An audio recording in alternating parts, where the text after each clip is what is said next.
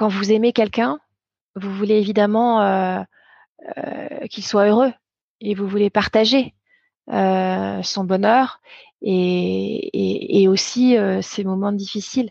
Là, c'était impossible. Et heureusement, parce que c'est ça qui m'a qui m'a retenu dans la vie.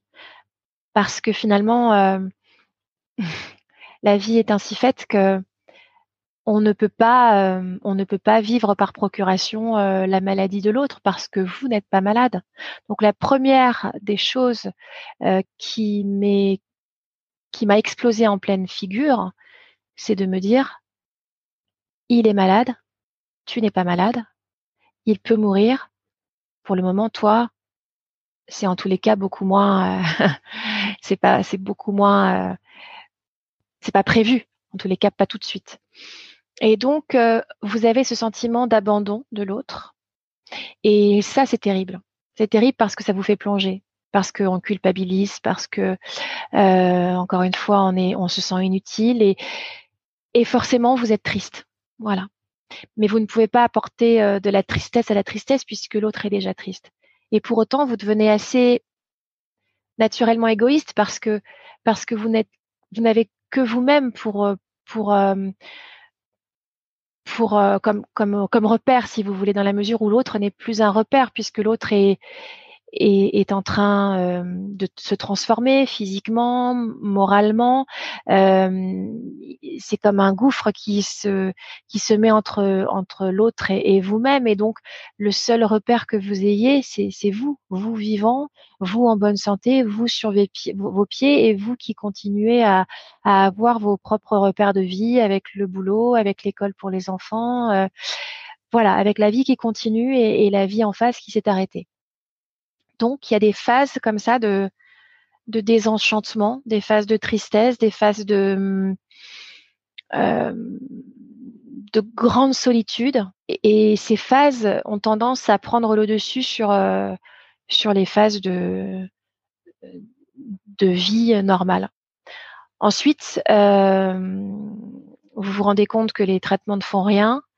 En tous les cas, ça maintient l'autre en vie, mais il n'y a aucun, aucune avancée sur, euh, sur, une probable guérison. Et l'autre sait, l'autre sent. Et la douleur est telle que pour l'autre que à un moment, faut que ça s'arrête, quoi. Et pour autant, l'autre continue parce que l'autre a tellement à perdre en partant. Il sait très bien qu'il il perdra euh, les siens, il perdra ses enfants, il perdra la vie. Euh, et on, je, n'ai jamais été dans cette, à cette place-là, mais j'imagine que ça doit être vertigineux aussi de se dire que la mort nous attend, tapis quelque part.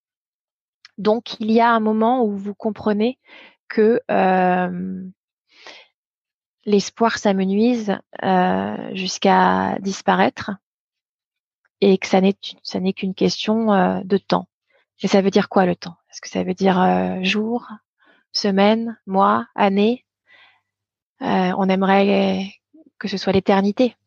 Donc on vit comme si c'était l'éternité. Donc on vit entre déni et fracas, euh, entre je fais semblant ou j'ai pas envie de sortir de mon lit. Voilà. et puis, et puis l'autre n'est plus que l'ombre de lui-même cette, cette situation vous, de, vous devient insupportable. Et vous avez envie de le rejoindre en fait parce que vous vous dites mais je ne peux pas rester là à regarder et, et, et je ne mérite pas finalement de, de, rester de rester vivant parce que pourquoi lui pas moi? C'est vraiment le syndrome euh, qu'ont toutes les victimes hein. et encore une fois les enfants sont là. Les enfants sont vivants et vous ne pouvez pas euh, euh, faire vivre à, à, vos enfants la double peine la, la, peine de perdre euh, leur papa et, potentiellement la peine de voir leur maman euh, perdre pied quoi. Et donc euh, l'hospitalisation de Claude, la maladie en tant que telle a, duré deux ans, deux ans. Son, hospitalisation a duré trois semaines. Et en fait, ces trois semaines-là ont été euh, comme une prise de conscience et comme euh, un souffle que quelqu'un m'a vous savez, comme quand on fait du bouche à bouche à quelqu'un qui est en train de mourir et, on lui insuffle un, courant de vie. Au départ, c'est un filet très, très fin et puis finalement, euh, il prend, il se répand dans tout votre corps et, vous reprenez vie. Ça a été vraiment ça. Ça a été ces trois semaines d'hospitalisation où très vite on a compris que que Claude ne sortirait jamais vivant. Et ça a été trois semaines où j'ai été face à la mort, face à la maladie, où je l'ai regardé en face à travers Claude et où là j'ai compris en fait que ce souffle en moi, il était là et que la mort ne m'aurait pas. J'entends par une dépression, par euh, un suicide, etc. elle ne m'aura plus. Parce que quand l'autre est en train de mourir, la moindre des choses, c'est de vous dire, vous allez la vivre encore plus intensément et vous allez la vivre pour deux.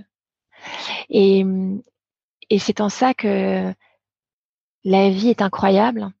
C'est que je pense qu'il a fallu que je sois au contact direct de la mort et, et de l'avoir senti pleinement en moi pour me sentir pleinement en vie, sentir cette vie traverser euh, mon corps et, mon être.